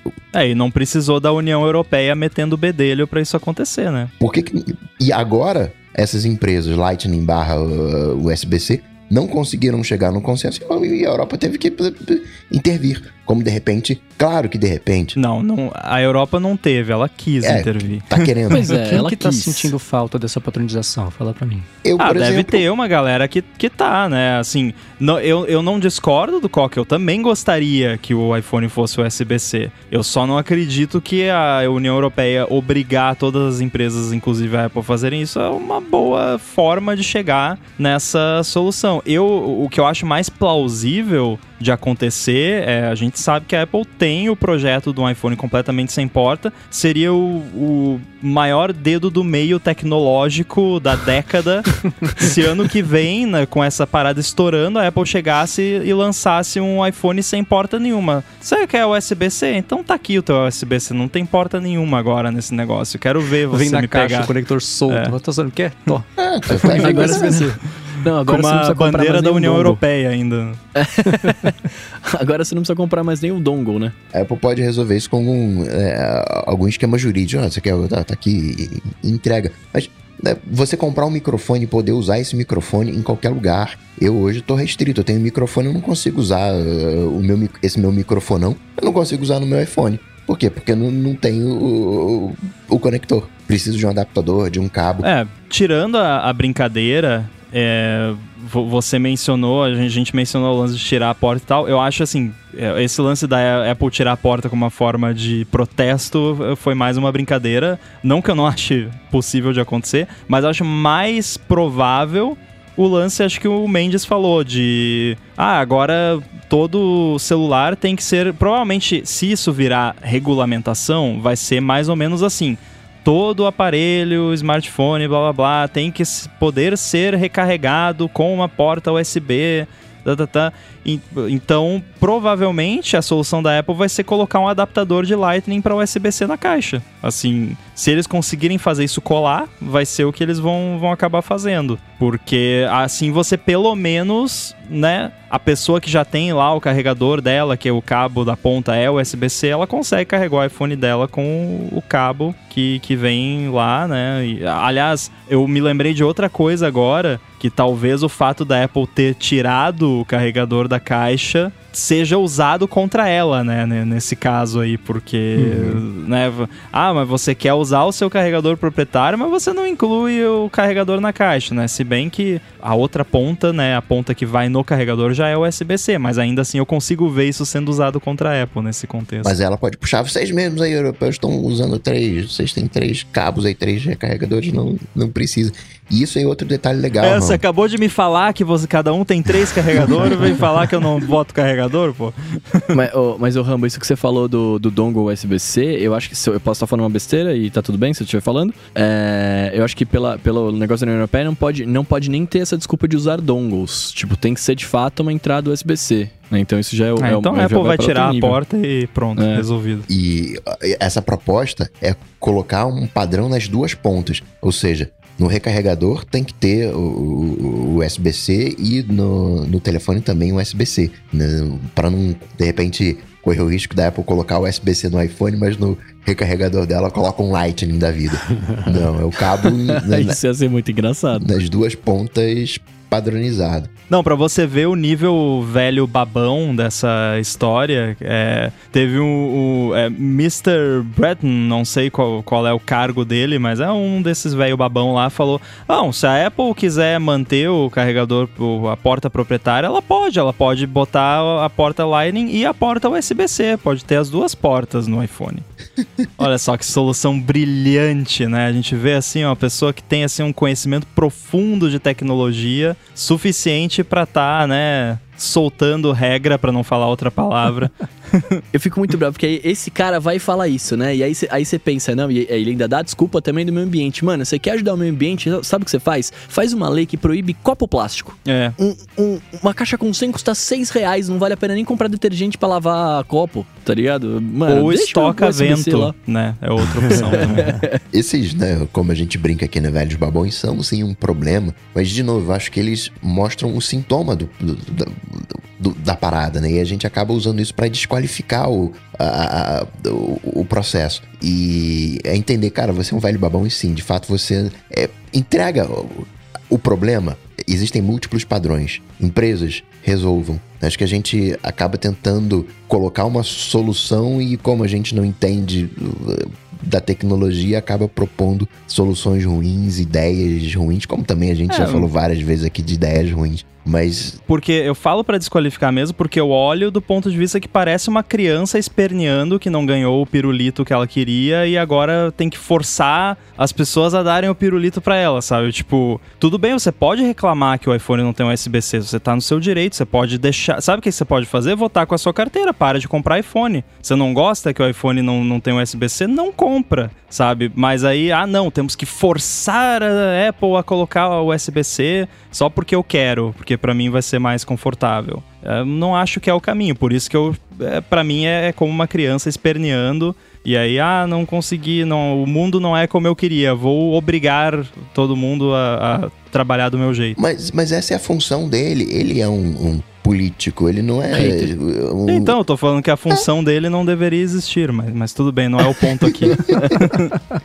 eu gostei de como esse episódio ficou rico em analogias. Da montanha, o SBC, o velho babão com o pirulito. Mas vamos lá. Vamos começar aqui com Alô ADT, que se você não sabe como é que era, sustenido ADT, Laut Trema, ADT, que é a parte que você que escuta aqui o ADT pode interagir com a gente. Se tem uma pergunta, alguma coisa assim bacana, quer saber a sua opinião sobre alguma coisa, manda com a hashtag AloDT no Twitter que a gente pinça algumas aqui para responder, como fez o Ricardo Beltramin. Ele falou o seguinte: o buscar do iOS 15 Caso ele perca os AirPods dele, por exemplo, ele ainda se comunica pela rede de devices da Apple, mas se alguém encontrar os AirPods que ele perdeu, né, e resetar, não adiantou nada, né? É, ele fala que mesmo cadastrando lá no Apple ID não, não funciona, né? Perguntou, confere? E é proposital para não, pra não usar, por exemplo, os AirPods como se fossem AirTags? Para as pessoas comprarem os AirPods e as AirTags? Não, porque se alguém encontrasse o AirTag, a pessoa pode resetar o AirTag também. então não muda nada, funciona exatamente do mesmo jeito. Uh, isso é sobre aquele recurso que na verdade ainda não lançou, né? Até a gente tava brincando com isso acho que semana passada e mexendo lá no Find My e vendo que não tava funcionando ainda. Vai ter uma atualização ainda dos AirPods e do iOS que vai ser possível você encontrar os seus AirPods mesmo quando eles estão dentro da caixinha em algum lugar eles vão funcionar meio que como AirTags mesmo, sem o chip 1 e tudo mais, mas vão lá mandar o, o, os beaconzinhos lá e a, a rede Find My vai poder encontrar eles. Mas, de novo, é suporte à rede do Find My e não Activation Lock né? Que, que Activation Lock é aquela parada do seu iPhone, que se alguém acha o seu iPhone, mesmo que ela resete o iPhone, ela não consegue registrar com o Apple ID dela. Não é isso que a Apple vai estar introduzindo para os AirPods, é simplesmente suporte à rede buscar para que você possa encontrar eles mais fácil. E, de novo, é o mesmo esquema dos AirTags que a gente falou aqui várias vezes, não é um recurso anti-furto ou anti-roubo. Então, se alguém estiver mal intencionado encontrar os seus AirPods e quiser roubar para ela, sim, a pessoa pode, porque não é um recurso anti-furto. E da mesma maneira que o Rambo falou que tem câmeras de espionagem né, disfarçadas, tem também já localizadores disfarçados. Pior dos casos, você joga o iPhone no, no, no esquece o iPhone propositalmente no carro da pessoa, né, faz o tracking da pessoa. Uhum, exatamente. Isso é uma coisa que eu não tinha pensado, inclusive, porque tecnicamente, talvez inclusive pensando, olha a teoria da conspiração, será que é por isso que essa parada não lançou ainda? Porque o AirTag é cheio de recursos justamente relacionados a você não conseguir rastrear outras pessoas com o AirTag, que inclusive, né, não é perfeito, mas ele tenta avisar a pessoa que ela está sendo seguida por um AirTag de todas as formas possíveis. Os AirPods não têm um alto-falantezinho na caixinha para ficar bipando, eu tô aqui, né? Então, a não ser que a pessoa tenha um iPhone ou qualquer outro produto da Apple, você pode rastrear outra pessoa, pega seus AirPods, a caixinha, joga lá dentro do carro dela, no, no assoalho, lá no, embaixo do banco e babou, né? Você vai traquear a pessoa e não, o negócio não vai começar a apitar, pelo menos que, que eu saiba não, né? Curioso isso, não, não tinha pensado ne, nesse ponto de vista. Agora, se vai rolar a notificação para quem tem iPhone que nem na, no AirTag, teria me salvado numa situação que eu tava numa conferência na Suíça e eu a, acidentalmente troquei AirPods com o meu amigo que tava no mesmo quarto do hotel que eu. Eu peguei o, o, os AirPods dele e ele pegou os meus AirPods. E eu só fui perceber quando eu tava no aeroporto na sala de embarque. Ele tinha ido para outro país e eu tava no aeroporto na sala de embarque, abri a caixinha dos AirPods e apareceu: "Não são seus AirPods". Nossa. E aí isso teria avisar, ou oh, você tá com os AirPods de outra pessoa aí no bolso, né? Dá, dá uma olhada. Mas é, a moral da história é essa, né? Não, não é um recurso antifurto. A utilidade é se você perdeu os seus AirPods, se você esqueceu em algum lugar, você consegue ver onde que eles foram parar. O que pode ser muito útil. Eu já perdi AirPods dentro da caixinha e demorei para encontrar. Agora, seguindo aqui com a LoADT, o Luiz de Andrade quer saber qual aplicativo de entrega de comida a gente usa nos Estados Unidos. Nossa, que pergunta específica, Nossa, né? Nossa, demais. ah, eu mando entregar lá e mando pelo Zip for Me aqui pro Brasil, pra mim. não, é, não, mas é, é, faz sentido, né? A gente, acho que todos aqui já estiveram no, nos Estados Unidos, pelo menos uma vez. É, eu já estive algumas vezes e eu usei lá, eu fui acho que em 2019 pra WWDC, é, foi a última WWDC presencial. Espero que não a última Forever, né? Mas a última recente. E eu usei o Uber Eats. Uber Eats funciona legal lá. E uma coisa curiosa é que é muito difícil você receber um entregador lá de moto. Geralmente eles estão de carro. Sim. Aqui no Brasil, mesmo no Uber Eats, a galera geralmente chega de moto, mas lá a galera vem de carro. E eu adorava pedir Five Guys no Uber Eats. Aliás, Five Guys, melhor fast food dos Estados Unidos, na minha opinião. Recomendo. Five Guys adora a batata frita deles, que é com óleo de, de, de, amendoim? Óleo de amendoim. E eles jogam, eles botam o seu hambúrguer naquele saco de papel, né? Que fica transparente depois embaixo. Aí eles colocam um copo dentro com, com as suas fritas e ainda jogam mais um scoop, assim, de fritas é. dentro, por cima de tudo assim. Pá! Aquela bagunça. Chorinho. Né? É, o chorinho. É um Nossa, é um muito chorão. bom. E a batata hum, cajun deles é, é muito boa, uhum. que é batata com temperinho lá, apimentado. Nossa, que saudade do Five Guys. O Five Guys é da hora. Eu, eu também usei o Uber Eats respondendo a pergunta quando eu tava lá. É, fiquei muito confuso, porque eu nunca tinha visto as pessoas entregarem de carro, eu não tava acostumado com isso. E, e eu, no hotel que eu tava, o cara não, não queria entrar no hotel. Então eu tive que, tipo, sair do, do quarto e até lá na frente, na rua, para receber lá o Uber Eats, beleza, né? Cultura eu de outro fiz a mesma coisa também. É, é, e tá tudo bem, né? Cultura de outro país. Mas falando do, do, do, do, Five Guys, eu pedi também. E aí, e quando você pede é uma coisa, né? Quando você vai comer lá é outra. A gente primeiro, eu, eu tava, em 2019 eu tava lá e eu fui primeiro comer no Five Guys no, no restaurante mesmo. E aí a minha amiga que tava comigo, ela falou assim pra mim: Ela, ah, eu lembro que aqui era mal gostoso, mas eu lembro que o lanche era pequeno. E aí ela pediu do, dois hambúrgueres lá, eu não vou lembrar agora qual que era, com batata grande. Cara, a gente, tinha, a gente teve um saco de batata que parecia, sei lá. É, se quando você compra, vai no mercado e compra 10 pães, tá ligado? Que vem aquele, aquele sacão gigante, era tipo um desses, só que recheado de batata, que era devia ter umas 14 batatas cortadas lá dentro, tá ligado? É, lá tipo... você não pede um hambúrguer com fritas, você pede fritas com um hambúrguer, Exato, né? É, mas é muito gostoso. É muito bom. Para quem é de Floripa, aqui tem o Uncle Joe's que se aproxima do, do Five Guys. Dá pra ver uma, uma certa inspiração. Eles até tinham a batata cajun, mas eles tiraram do cardápio, pelo menos da tela entrega. Fiquei bem triste. Mas agora eu sei fazer em casa. Tenho, ah, se você pesquisar aí no Google, você acha a receita, você consegue fazer em casa e, e fica bom também. Quando eu viajo, uma das primeiras coisas que eu faço é ir no supermercado, porque eu não sou do, do estilo de hotel. Eu gosto de alugar casa, né? Como é muita gente, né? Se for a família inteira, vai aquela galera, aquela coisa toda, e fica até mais barato você pegar uma casa do que o hotel. São três, quatro quartos. E você acaba que não tem uma área comum de convívio, né? Com, com muita gente. Na casa você tem isso tudo. Então a primeira coisa que a gente faz quando viaja, chega no, no local, aí vai pro supermercado. E aí cada um vai para um canto, né? Cada um fica responsável por, é, por pegar, não, deixa que eu pego isso aqui, pego aquilo outro e depois todo mundo junto. E aí sempre vem né, dois escorredores de, de, de, macarrão, né, algumas coisas duplicadas. Ah, mas, enfim, leva tudo. E depois, ih, caramba, tem, tem duplicado. Aí volta lá no, no supermercado dos Estados Unidos, é mais fácil de fazer devolução. Entrega, não, quer devolver, aí pega de volta. Não, a melhor coisa dos Estados Unidos é o return, né? Lá você faz return de tudo, mó moleza, ninguém pergunta nada, é só chegar lá. É, é às vezes eles pedem, né, o receipt, né, aquele papel de dois metros que eles entregam para você quando você compra alguma coisa. Mas é o máximo que eles pedem. É meio ridículo, né? Você ir no, no, pra gente, né? Pra nossa realidade. Você ir lá no mercado, você comprou num dia, no dia seguinte você tá de volta no mercado, levando o escorredor de macarrão, no pano de prato, colher, né? De, de, de, de cozinha, né? Tudo dobrado aqui, devolvendo. Mas é. É, não vou precisar não.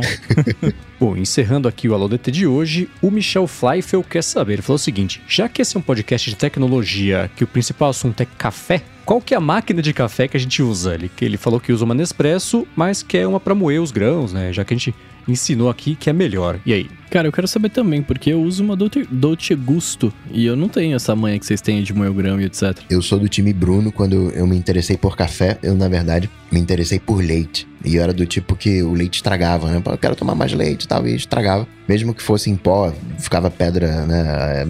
Não dava para mim. Falei, pô, tem essa maquininha aqui que tem né, os negocinhos com, com leite. Vou usar essa maquininha. E Nespresso não tem. Nespresso é só café. Tem uns cafés de melhores qualidades, sim, na, na Nespresso do que a Dolce Gusto. Mas eu pelo leite eu fui na Dolce Gusto. É, eu para moer o café, eu usava um moedor elétrico desses que parece um liquidificador de cabeça para baixo, né? Que tem a, a laminazinha lá e aí você liga, né? Vai lá e tritura o, o grão. É, eu vi bastante entendedor de café falando que não é o método mais ideal para você moer o, o, café porque aquece demais o grão. Talvez o Mendes saiba explicar melhor que o grão esquenta e aí pode, né, afetar ali o, o sabor e você não tem um controle tão preciso de quão grosso ou fino você vai moer o café. E eu comprei é, na intenção de decorar pura e simplesmente era para ser um objeto de decoração, um moedor manual de café que uhum. você tem que girar a manivela, ele tem ajuste lá de quão grosso você quer que fique, e é como se fosse um moedor de pimenta gigante, que você coloca o grão, ele tem um vidrinho embaixo, você gira e cai o, o pó lá embaixo na espessura que você selecionou. Só que aí eu fui, eu olhei aquilo e pensei, não, mas esse aqui é um moedor que usa aquele mecanismo que eu vi, a galera que entende café falando que é melhor. E eu comecei a usar ele e não parei mais. Então agora, atualmente eu moo meu café no braço. Então tem que já acorda ali, já faz um pouquinho de exercício, né, pra, pra mexer o, o braço ali pra moer o café. Mas pra quantidade que você faz pra um, uma xícara de café, dois minutinhos ali no máximo você, você moe tudo. Não exige força, é só o movimento mesmo. Então eu tô usando um moedor manual atualmente. Não é uma marca famosa, é um moedor manual qualquer. Deve ter sido baratinho. E em termos de máquinas de cápsula, eu tenho uma aqui no escritório, que eu estou até com a página aberta aqui para não falar errado, que é a Essenza Mini da Nespresso. E na cozinha eu tenho a Granulatíssima, que é a. Uhum. Eu fiz a mãozinha aqui para quem não tá vendo ao vivo.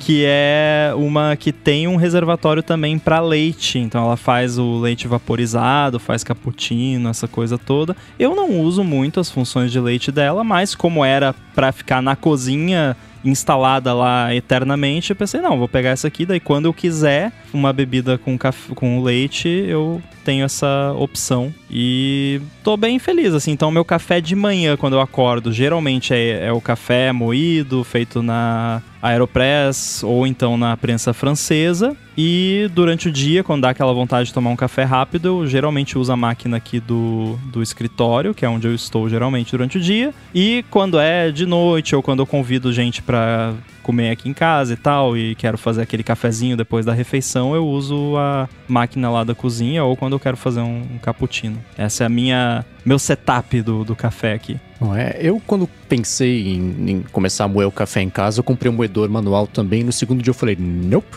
Porque, não, né? É um esforço. É chato, é ruim. O lance de, de, de que o moedor do café, é, quando você tá ali fazendo a, a, né, moendo, ele esquenta o café e muda o gosto, muda o gosto, tem um, o calor libera o, o aromático e tem o lance também de que se esquentar, você, ele perde um pouco do controle até do, do da consistência, da grossura do café moído, né? Do, do, dos, dos, floquinhos ali de café. Mas no, no dia a dia é, é, não, não, faz tanta diferença assim.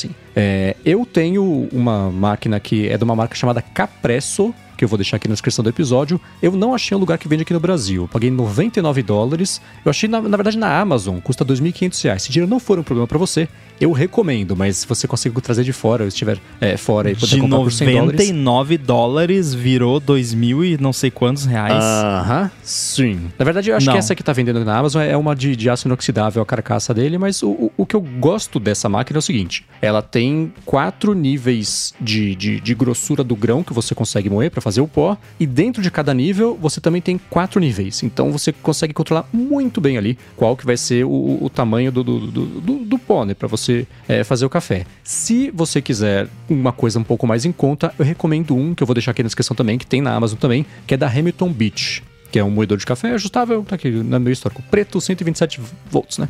É, então, esse também dá conta do recado, você também consegue controlar a, a grossura do pó do café e ele é bem silencioso. Essa máquina que usa o Capresso é um pouco mais barulhenta, ela é mais mecânica, sabe assim? Para fazer café à noite você pensa nos vizinhos um pouquinho. É, essa da Hamilton Beach ela é bem mais silenciosa e é mais compacta também, mas são os dois que, que eu recomendo, que é o que eu faço aqui em casa. E, e esse da Hamilton Beach é um, é um bom começo, eu acho. Bacana. Muito bem, se você quiser encontrar os links aqui do que a gente comentou ao longo do episódio, entra no área de transferência.com.br ou também dá mais piada aqui nas notas do episódio. Quero agradecer, claro, Eduardo Garcia aqui pela edição do podcast, aos nossos queridos detensos no apoia.se barra área de transferência e picpay.me barra área de transferência, a Veru. Quem for assinar os cafés da Veru, já dá uma espiada aqui nos, nos moedores também, já faz o pacote completo aqui para poder acompanhar. Aí no próximo DT já, já escuta tomando café. E também a Nuvem Shop, crie sua loja online lá com eles também, com isenção de tarifa, teste e depois mais, mais desconto para você ter a sua primeira mensalidade lá, pagar ainda menos com eles. E claro também, obrigado Coca, Rambo e Bruno por mais uma copresentação aqui de mais um episódio do DT. Valeu! Estou lá no Twitter para quem quiser seguir, arroba underline inside, Guilherme Ramo 2 no Instagram com aquela consistência que vocês já conhecem. Valeu. Para falar comigo, vocês sabem, só lá no Google bater Coca-Tech que a gente troca uma bola. Show! E eu sou arroba Bruno underline Casemiro no Twitter, no Instagram e no TikTok mais próximo de você. E também tô lá no Rua Podcast, todas as segundas-feiras. Valeu, tamo junto. Valeu, eu sou MVC Mendes no Twitter, apresento o Loop Matinal, podcast diário de segunda a sexta do Loop Infinito e escrevo todo sábado a coluna opinativa no updated.pt. E é isso aí. Tudo dito e posto, a gente volta na semana que vem. Valeu. Valeu. Tchau, tchau.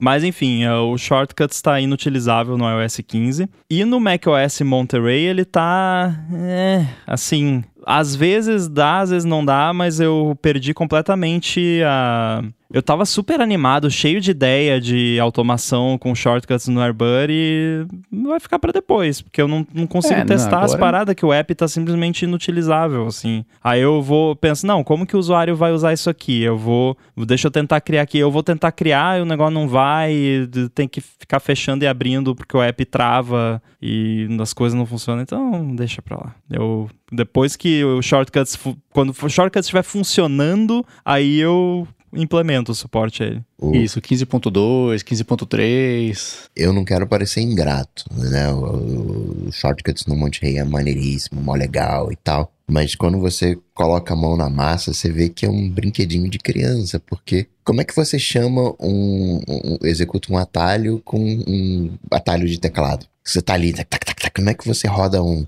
né? ou com uma frase, né? É, é, ainda né? Uhum. precisa ainda é um aplicativo de iOS. Sim.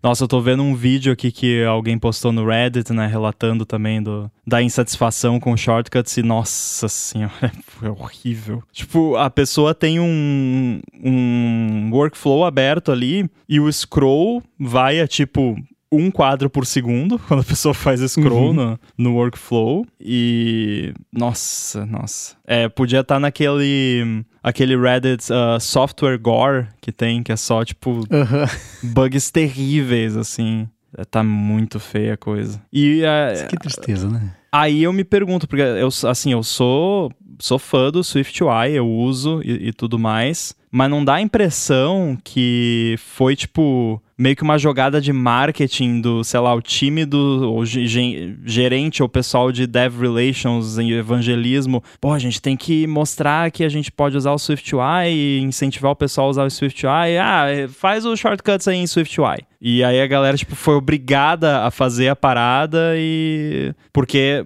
muita gente está atribuindo essa situação dos shortcuts, tanto no Mac quanto no iOS, ao uso do SwiftUI. E tem algumas coisas que você vê ali que você até consegue falar, é, isso aqui tem uma carinha de bug de SwiftUI mesmo, né? Uhum. Outras nem tanto. Então não sei até que ponto isso são as pessoas projetando a opinião que elas já têm na situação e até que ponto foi isso que aconteceu. É, tem que. Você não consegue fazer uma engenharia, reserva, engenharia reversa. Dicção já acabou cedo hoje. Engenharia reserva. Se faltar engenharia reversa, põe reserva para jogar. Não, então, eles usam SwiftUI, o, o, o, Shortcuts, o editor do Shortcuts foi reescrito em SwiftUI, isso foi falado na WWDC. Uhum. Então não tem muito o que fazer em engenharia reversa, tipo, foi, é isso. Agora, saber se o problema é no Shortcuts ou ah, no tá. SwiftUI é mais complicado. Entendi. Eu sei que pelo menos um bug que tem no, no Shortcuts, eu já vi um, um desenvolvedor tweetou que ele tinha o mesmo bug no app dele por conta do SwiftUI. Então era uhum. um bug do SwiftUI, não do Shortcuts. Então pode ser uma situação que, tipo, a galera do Shortcuts está lá abrindo o radar pro pessoal de SwiftUI e meio com as mãos atadas. Tipo, eles não estão tão como qualquer outro desenvolvedor, só esperando ser corrigido, né? É, eu, lembro, eu fico lembrando de como a gente ficou inseguro e triste quando a Apple comprou o Workflow. A Apple vai estragar o Workflow, eles vão limitar um monte de coisa, vai parar de funcionar, vão fechar. Não foi exatamente isso, né? Eles deixaram ele aberto, mas não funciona, então não, não adianta muito, né? É uma é. pena, é. cara. Eu fico feliz é de não depender mais dele para trabalhar, porque isso que o Coca falou me faria muita falta hoje em dia, porque eu adotei trocentos mil atalhos de teclado do, do keyboard maestro, que hoje é, virou automático para mim, sei lá. Function F2 é abrir o Twitchbot, um exemplo básico. O Command Shift é, dois pontos ou ponto e vírgula faz uma coisa específica do matinal. O L faz uma outra coisa do matinal também, deixa tudo bonitinho para fazer a programação da, do agendamento e tudo mais. Então são coisas que ter que parar o que está fazendo, abrir o shortcut, ou acessar o widget, tocar no botão, esperar ele fazer tudo sozinho, dança para lá, dança para cá, pra terminar de fazer, não, já não, não funciona não. É aquela coisa do... É. Que é o fácil de se acostumar, né? Quem olha assim diz, ah, mas que frescura. É, eu acredito que se alguém pegar o meu mouse, ele vai tacar na parede, porque não sei se vocês já viram aqueles vídeos do TikTok do velhinho, que o, o neto é, mexe no computador dele, altera a página de início do, do navegador.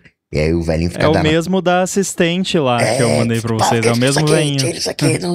Porque se você clicar errado no meu mouse, ele sai fazendo um negócio. Né? Eu, para não ter clique no, no, no, Tô gravando, quero iniciar a gravação. Pro clique não sair no mouse, no, no o microfone não captar o clique, é um toque silencioso que inicia a gravação. Tá, tá. Você esbarra ali, ele vai iniciar a gravação, vai não sei o que. Você espeta. Se for 11 horas da noite e eu espeto o, o iPhone no, no Mac, ele sabe que a gravação da área de transferência, puf, sai abrindo trocentos aplicativos.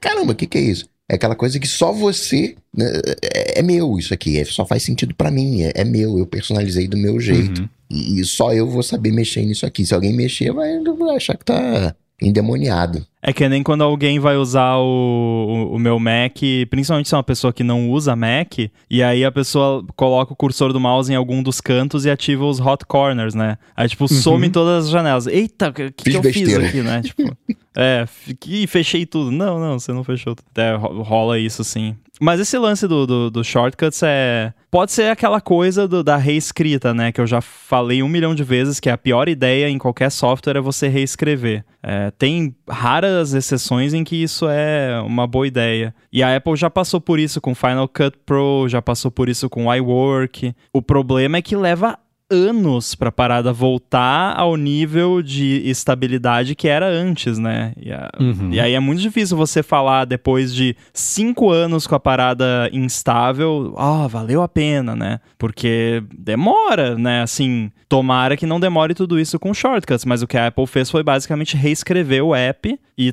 tá aí o resultado, né? Tá, tá uma porcaria por enquanto. Então espero que não leve cinco anos para voltar, pelo menos ao nível do que era antes, né?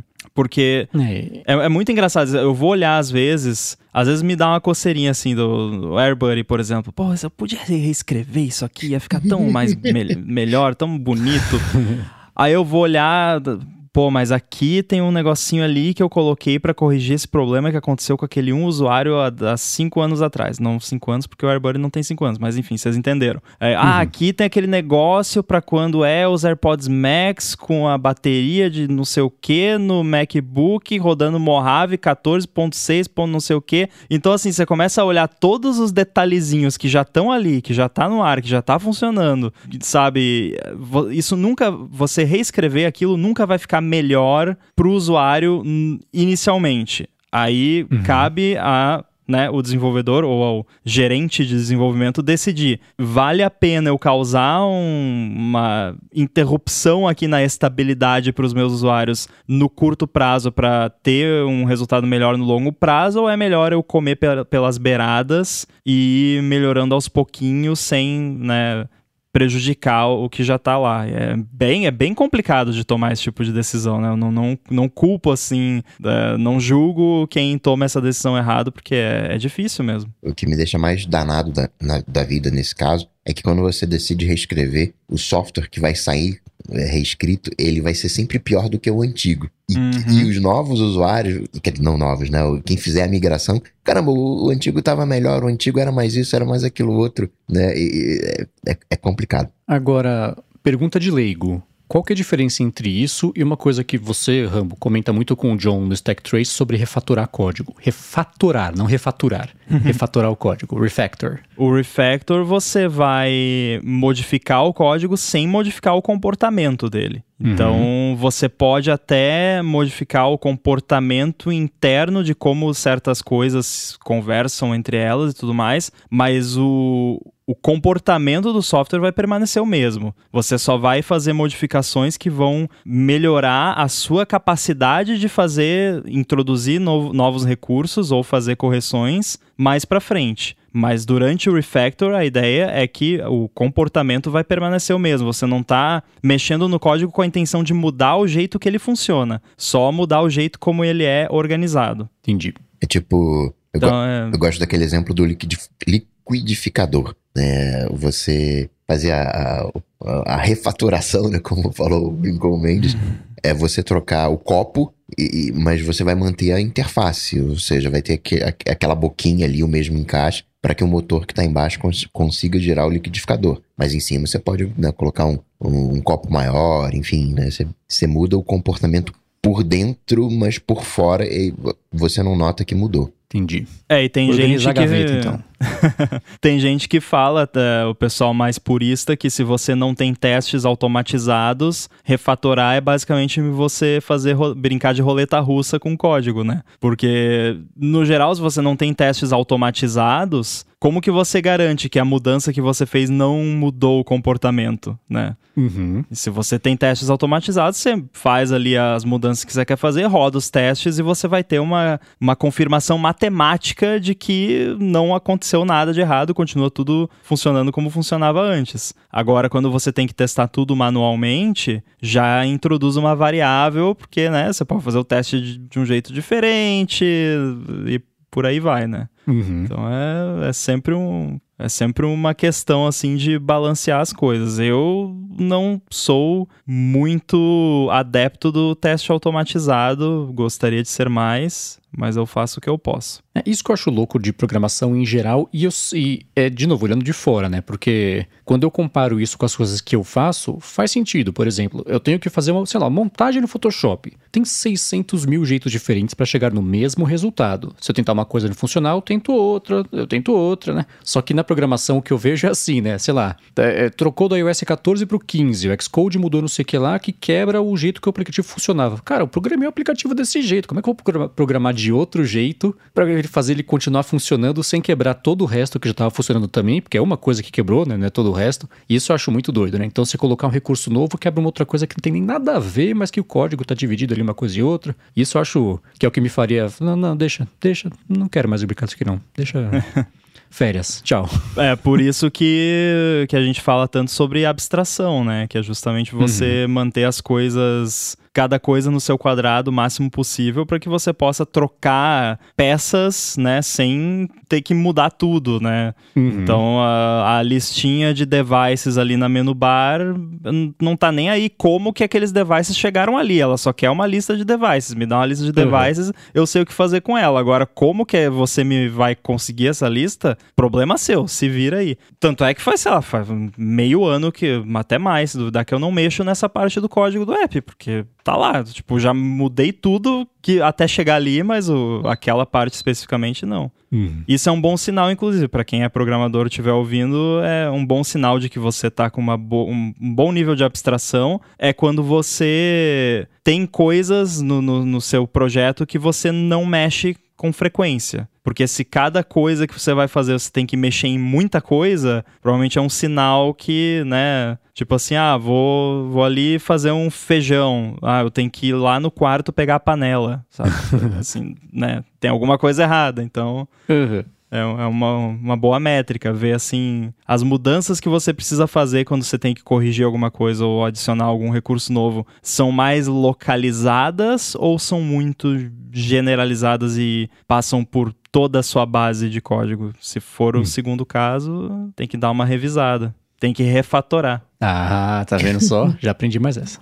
Isso acontecia direto na firma. Você tinha lá uma tarefa, Aí o cara fazia, colocar, mandava o para você revisar o código. Aí você olhava lá a tarefa, era uma coisa simples assim. E aí você olhar, tipo, tinha 50 arquivos modificados. Daí já, já dá aquele cheirinho, né? E é uma coisa errada. Aí você ia olhar lá, cara, o que, que você tá fazendo, né? Dava vontade de mandar o meme do Caetano Veloso lá, né? Isso aí é uma loucura, isso aí, que loucura. Que loucura. É. Isso que você escreveu é burro. Não. que fique bem claro que eu nunca fiz isso. Não é um comportamento aceitável. Aí você chama a pessoa para tomar um café. Vamos tomar um café? Vamos conversar. Uhum.